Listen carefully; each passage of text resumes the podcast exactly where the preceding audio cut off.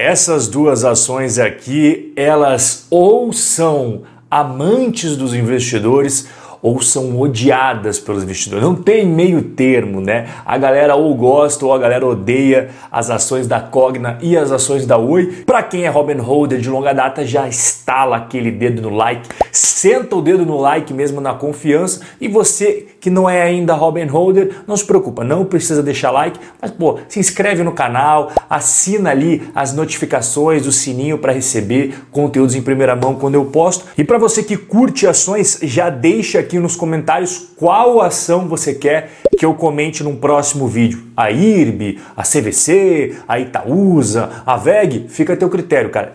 Escreve aqui embaixo qual que você quer que o Rob faça uma análise no próximo vídeo. Dá uma olhada nesse gráfico da Oi. 2014, 2015, 2016 e 2017. Esses daí são os prejuízos que a empresa teve. E por que, eu mostrei essa data especificamente, né, 2014 até 2017? Por causa que as ações desta época elas simplesmente despencaram horrores na bolsa. Já vinha caindo anos anteriores, isso é verdade, mas a partir desses resultados drásticos, assim, péssimos, as ações simplesmente derreteram. Inclusive, se você pega abril de 2012 até julho de 2021, as ações caíram 98,5%. Se viu que foram vários prejuízos acumulados que culminaram com a recuperação judicial da Oi. 65 bilhões, a maior recuperação judicial da história do Brasil foi lá em junho de 2016. E a gente viu o porquê, né? Resultados péssimos, só que desde então, desde o momento que a Oi pediu sua recuperação judicial, ela vem tentando melhorar as coisas.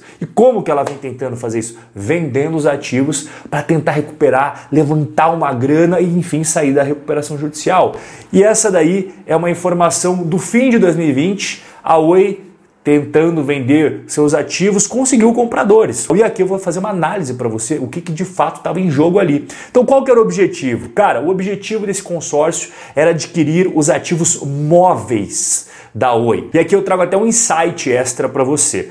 Além dos ativos móveis, além da telefonia móvel, a Oi também vendeu as torres, os data centers e parte da rede de fibra ótica. E aqui faz faço até um alerta para a galera que ficou super exaltada com isso na época. Isso aqui não foi fechado ainda, tá, cara? Essa compra precisa ser aprovada pelo CAD, que é o Conselho Administrativo de Defesa Econômica, e também pela Anatel. E recentemente saiu um parecer que não é oficial, mas foi feito por pessoas que já trabalharam no CAD. Parecer de ex-membros do CAD, que foi encomendado por uma associação, falou que pode ocorrer o aumento no preço dos serviços e redução nos investimentos caso seja concretizada essa venda para esse consórcio de empresas.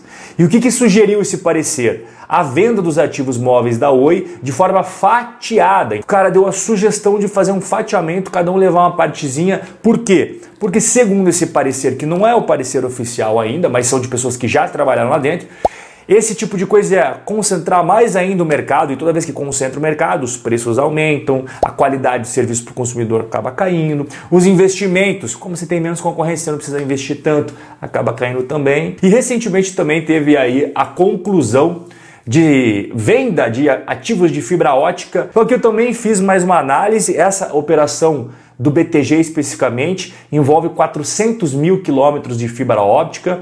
A Oi acabou vendendo aí 58% do seu ativo por 13 bilhões de reais. Já expliquei que foi vendido por BTG para Globenet Cabos Submarinos. Tá fechado? Tá tudo certinho?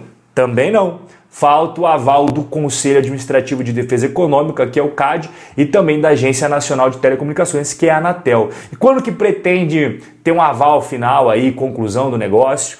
Finalzinho de 2021 e comecinho de 2022. Então, afinal de contas, né, qual que é a tese por trás de investir na Oi? Primeiro, primeiro passo, realizar a venda dos ativos na íntegra e receber os recursos. Então, tem que sair a venda por aqueles preços que eu expliquei para você, o consórcio e também essa questão do BTG ser aprovado pela pelo CAD, pela Anatel, tudo redondinho, tudo bacana, entra aquela grana e aí já é o passo 2 que a Oi utiliza esses recursos para investir no seu crescimento de banda larga, quitar uma série de credores, enfim, encerrar o processo de recuperação judicial. E é claro que, como qualquer tese de investimentos, ainda mais uma tese de turnaround, isso aqui também envolve riscos. Quais seriam os riscos? Acabei de mencionar. Empecilhos para aprovação, tanto no CAD quanto na Anatel. Pode ser que não seja aprovado, pode ser que tenha sido desfeita essa operação, feita de uma outra forma. E aí, será que cons o consórcio ia se interessar se fosse fatiado? Rentabilidade das novas operações da Oi nova fase da empresa. Então, se ela cumprir todos esses passos que eu falei para você, estando tudo ok, qual seria a rentabilidade, o retorno das novas operações da Oi envolvendo só a questão da banda larga? Isso são todos os riscos envolvidos quando você investe na Oi, então você tem que pensar sobre isso. E no primeiro trimestre de 2021, ela apresentou, inclusive ela fez uma retificação no seu balanço 3 bilhões e meio de prejuízo para 3 bilhões de prejuízo. Vamos agora falar da Cogna e antes de eu entrar especificamente aqui na análise dessa empresa, eu quero deixar um convite para você, que são quatro aulas 100% digitais gratuitas exatamente sobre análise de empresas, análise de ações. Primeiro link aqui na descrição, você vai clicar, deixar o seu e-mail e aí você vai receber essas quatro aulas que você está vendo na tela. As quatro chegam na sua caixa de entrada, a primeira em menos de um minuto, e aí a aula 2 no dia seguinte, a aula 3 no outro dia, e assim consecutivamente. É 100% digital e também 100% gratuito. Vamos então falar da Cogna Educação. Então aqui você vê os resultados da companhia de 2011 até 2020. A gente teve aí nos últimos dois anos um resultado que foi histórico lá em 2019 de receita. Aí 2020 acabou caindo, a empresa que vinha num crescimento muito bom. E o mesmo a gente pode ver também da lucratividade, os lucros do negócio. Veio lá de 2011 um lucro bem pequenininho, crescendo, crescendo, crescendo, crescendo. E aí você chegou no auge ali em 2016 e 2017. E a partir de então, 2018 os lucros caíram bastante. Aí 2019 caiu muito, realmente foi, entrou num fosso. E de 2019 para 2020, se você achou que tinha chegado no fundo do poço, no fundo do poço tinha um alçapão. Né? O prejuízo em 2020 de 5 bilhões. E como você pode imaginar, né? Olha o que acontece com as cotações da empresa.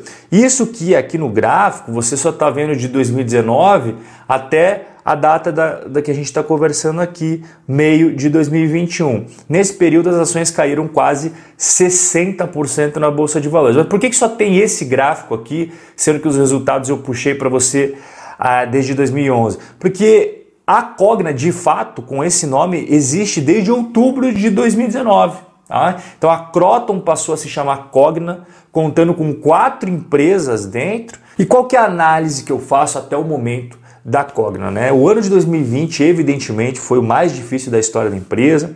E um dos pontos importantes, a redução significativa dos alunos do FIES. E ela focou em reestruturar, então ela unificou unidades. Esta aqui não faz sentido, vamos unificar. Redução de espaço físico. Cara, a gente precisa, sei lá, 200 metros quadrados? Não, a gente precisa só de 100. Então vamos pagar aluguel só para 100 metros quadrados, os outros 100 metros quadrados a gente devolve. E aí resultou no quê? queda nas receitas do ensino superior, que antes era um carro-chefe, queda nas vendas ao Programa Nacional do Livro Didático, aumento das provisões para crédito de liquidação duvidosa. Cara, devido à crise, muitos alunos não vão pagar. Então você tem que fazer uma provisão para devedores duvidosos maior. Provavelmente vai ter muito calote. Isso interfere diretamente no resultado da empresa. E o quarto ponto, endividamento. E esse indicador, eu até ensino ali nas aulas que eu mencionei para você, dívida líquida EBITDA esse indicador ele chegou a 3,23 vezes. E o que, que isso significa? Significa que a empresa passou do limite estabelecido. Ela tem debêntures emitidas e os debenturistas, que são os donos das debêntures, né, que compraram, os investidores, falaram: olha, eu só aceito você ter dívida líquida EBITDA até três vezes. E a Cogna passou disso daí. Ela passou do limite estabelecido. Então até tiveram que fazer reunião né, para conversar com os investidores, falar, não, a gente passou, mas veja lá, né, a gente está tentando fazer uma reestruturação, os caras concordaram, mas pô, obviamente não é legal passar o próprio nível máximo de endividamento que você estabeleceu. Né? Então qual que é a tese por trás de investir na Cogna? É a questão do endividamento, né? Então, ah, isso aqui é super recente, 12 de julho. A Cogna emitiu mais dívida os alunos pagantes das unidades da Croton de ensino presencial tem tendência de queda acentuada. Só você ver os números históricos, eu já estudei a Cogna, os alunos presenciais da Croton vêm caindo a cada trimestre que passa. Em contrapartida, os alunos de ensino à distância vêm apresentando um crescimento interessante. Então tem esses dois polos, essas duas faces da mesma moeda. Segundo ponto, a descontinuidade da pós-graduação presencial na Platos. Lembra que eu falei que são quatro companhias dentro da Cogna, Platos é uma delas. Mantendo apenas a pós-graduação digital. Tem que ver se vai dar boa essa questão da pós-graduação digital apenas, até o, até o momento está apresentando resultados. Crescimento de escolas e alunos parceiros na Vasta, essa é outra companhia que tem dentro da Cogna, está tá, tá crescendo o número, esse, tanto de escolas quanto alunos parceiros. E a queda acentuada ao Programa Nacional do Livro Didático, isso eu até falei, era um, um ponto importante de, de, de receitas e hoje não dá mais para contar com isso daí.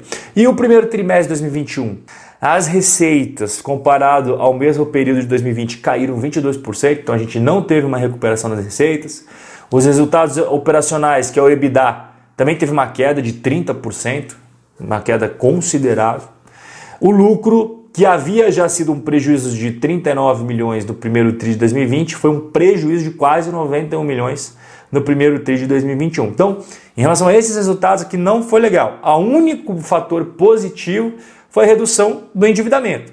A dívida líquida EBITDA caiu de 2,44 para 1,97, só que esse indicador ele não contempla aquela emissão de debêntures que acabou de acontecer. Então esse, essa relação dívida líquida e EBITDA já não é mais 1,97. A gente tem que esperar o segundo trimestre de 2021 para saber quanto que está a nova dívida da Cogna. Se você investe em uma dessas duas companhias, deixa aqui embaixo a sua opinião, escreve o que você achou, se elas vão voltar, se elas não vão voltar, e eu vou me despedindo de você. Um forte abraço e a gente se vê no nosso próximo encontro.